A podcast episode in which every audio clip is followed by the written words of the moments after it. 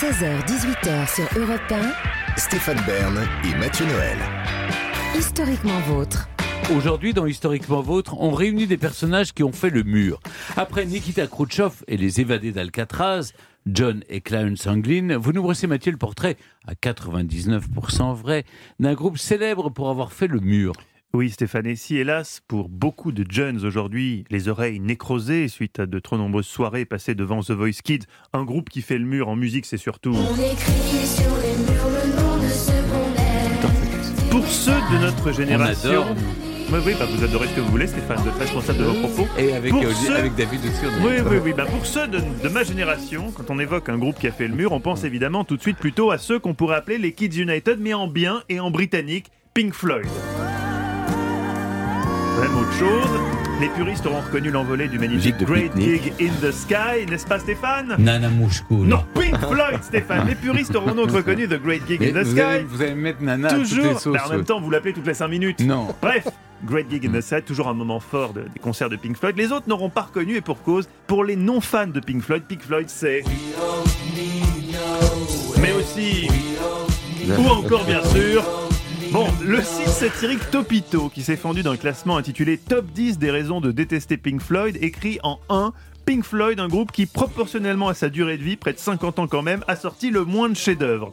Je me désolidarise instantanément de cette analyse tronquée. En réalité, ce ne sont pas les chefs-d'œuvre qui ont manqué euh, dans l'œuvre de Pink Floyd, ce sont les tubes. Or, les tubes, on sait parfois ce que ça vaut musicalement. Pour le plaisir. Par exemple, Pink Floyd est donc, c'est vrai, un des groupes cultes qui compte le moins de tubes bien formatés, là, de 3 minutes 30. Ils n'ont été qu'une seule fois numéro 1 des ventes de singles aux États-Unis. Et pourtant, tout le monde connaît Pink Floyd, ce groupe qui a permis à toute une génération de ressentir les effets des champignons hallucinogènes sans prendre le risque d'en consommer vraiment. Parmi les éléments qui vous permettent de faire semblant de connaître Pink Floyd lors d'un dîner, retenez ceci. Les Pink Floyd sont britanniques, ils ont démarré dans les années 60 et pratiquent, selon Philippe Manœuvre, un rock psychédélique philosophico-expérimental.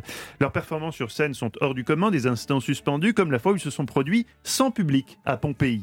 Et leur absence de mégatubes autres que la brique dans le mur ne les ont pas empêchés de vendre plusieurs centaines de millions d'albums à travers le monde, dont 74 aux États-Unis seulement. En matière d'influence, c'est simple, si vous prétendez à quoi que ce soit dans le rock depuis 50 ans, vous devez, à un moment ou un autre, expliquer tout ce que vous devez à Pink Floyd. En revanche, ne vous mettez jamais dans la position de devoir nommer les membres qui composent Pink Floyd, parce que là, c'est beaucoup Mm, plus ah oui. compliqué que les Beatles, Ringo, George, John et... Et Yves Calvi. Non, Paul, Paul McCartney. C'est plus simple, les Beatles, ça bouge pas. Pour Pink Floyd, ah, c'est plus compliqué. Le groupe s'articule dans un premier temps autour de Roger Waters à la basse, de Nick Mason à la batterie, tous deux architectes de formation, fun fact inutile et d'ailleurs seulement vaguement fun, de Rick Wright au clavier et de Sid Barrett. Vous connaissez Sid Barrett Ah bah à la oui, guitare? Bon, Sid Barrett, alors étudiant aux Beaux-Arts et à la tête du groupe, en bon guitariste qui se respecte. Première étape, trouver un nom. Alors sachez que le brainstorm fut long et que les Pink Floyd ont failli s'appeler Sigma 6, Megadeth, The Adbad and the Screaming Adbad, Leonard's Lodgers, The Spectrum 5 ou encore The T-Set. Finalement, ce sera Pink Floyd en hommage à deux de leurs idoles, les bluesmen Pink Anderson et Floyd Council. Moi non plus, je les connais pas, Stéphane, pas la peine d'avoir honte. Dans les années 60, le succès du groupe est relatif. hein. Leur premier album en 67, Piper at the Gates of Dawn, est enregistré à Abbey Road, à quelques mètres seulement des Beatles, qui eux travaillent sur un truc nommé Sgt. Pepper's Lonely Hearts Club Band. Je sais pas si ça vous évoque quoi que ce soit, mais le truc des Beatles aura plus de succès. La carrière du groupe suit son cours, mais Sid Barrett pose problème. Il est constamment sous acide. Euh, or, vous le savez, gérer quelqu'un sous acide dans une équipe, on l'a vu cette année avec David, c'est compliqué. Shampoing. Oui. Shampoing. Oui, Shampoing. D'autant que les autres membres du groupe, eux, sont relativement sages.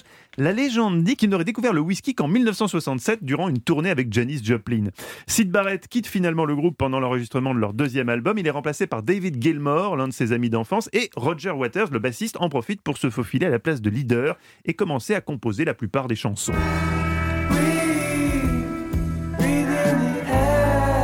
Au début des années 70, le succès reste confidentiel, mais un type nommé Stanley les remarque, et comme c'est Stanley Kubrick, ça pourrait être intéressant pour eux. Le réalisateur veut utiliser leur chanson Atom Heart Mother pour son film Orange Mécanique. Vous savez comment réagissent les Pink Floyd? Non, je ne crois pas, non. Pas envie. Eh oui, ils refusent, sous prétexte que Stanley Kubrick souhaite découper leur chanson pour l'utiliser au fur et à mesure de son film, ce qui se tient. Or non, on ne découpe pas Pink Floyd, Stéphane, et vous savez quoi? C'est déjà la deuxième fois que Pink Floyd met un vent à Kubrick, puisqu'ils avaient déjà refusé sa proposition de réaliser la bande originale du film 2001 Odyssée de l'espace, euh, qui, vous l'aurez noté, a finalement été confié à quelqu'un d'autre, moins susceptible de manifester son mécontentement, Strauss. C'est en 1973 que les Pink Floyd gagnent une renommée internationale avec l'album The Dark Side of the Moon, l'un des albums les plus vendus de tous les temps. Et ce n'est pas étonnant, car il contient du saxophone. Ça, c'est un instrument important, le saxophone, je le précise. Le titre de l'album, ils sont pas allés le chercher bien loin. Ils l'ont simplement piqué au groupe Medicine Head, dont l'album Dark Side of the Moon était sorti l'année précédente, mais sans succès. Les Pink Floyd se sont dit que ça marcherait beaucoup mieux avec eux. Cas rare de plagiat délibéré. Un seul autre cas recensé dans l'histoire, c'était chez nous, il y a quelques jours, quand Pulse a repris sans complexe un thème déjà traité par David quelques semaines auparavant. Et Aujourd'hui, on va parler d'un ustensile bien utile. Qui a inventé le tire-bouchon?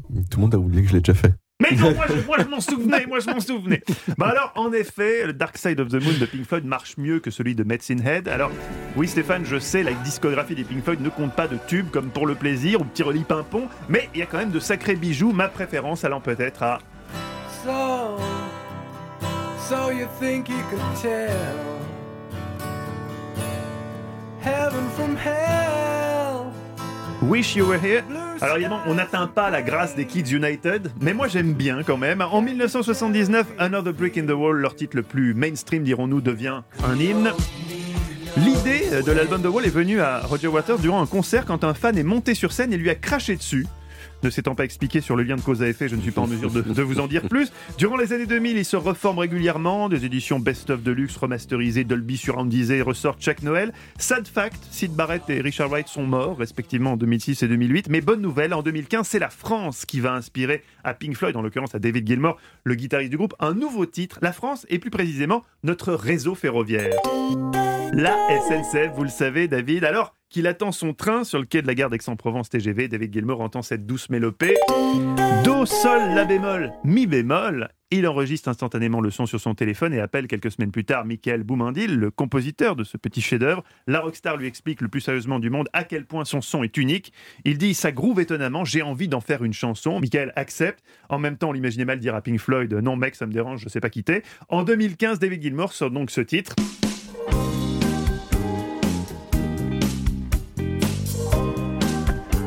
Et le mois dernier, David Gilmour a rejoint les Pink Floyd Stéphane, qui se sont reformés de manière exceptionnelle. Et vous devinez facilement pourquoi Stéphane? Gagner de l'argent? Mais non, pour l'Ukraine Stéphane, votre cynisme est décidément sans bord, c'est incroyable hein?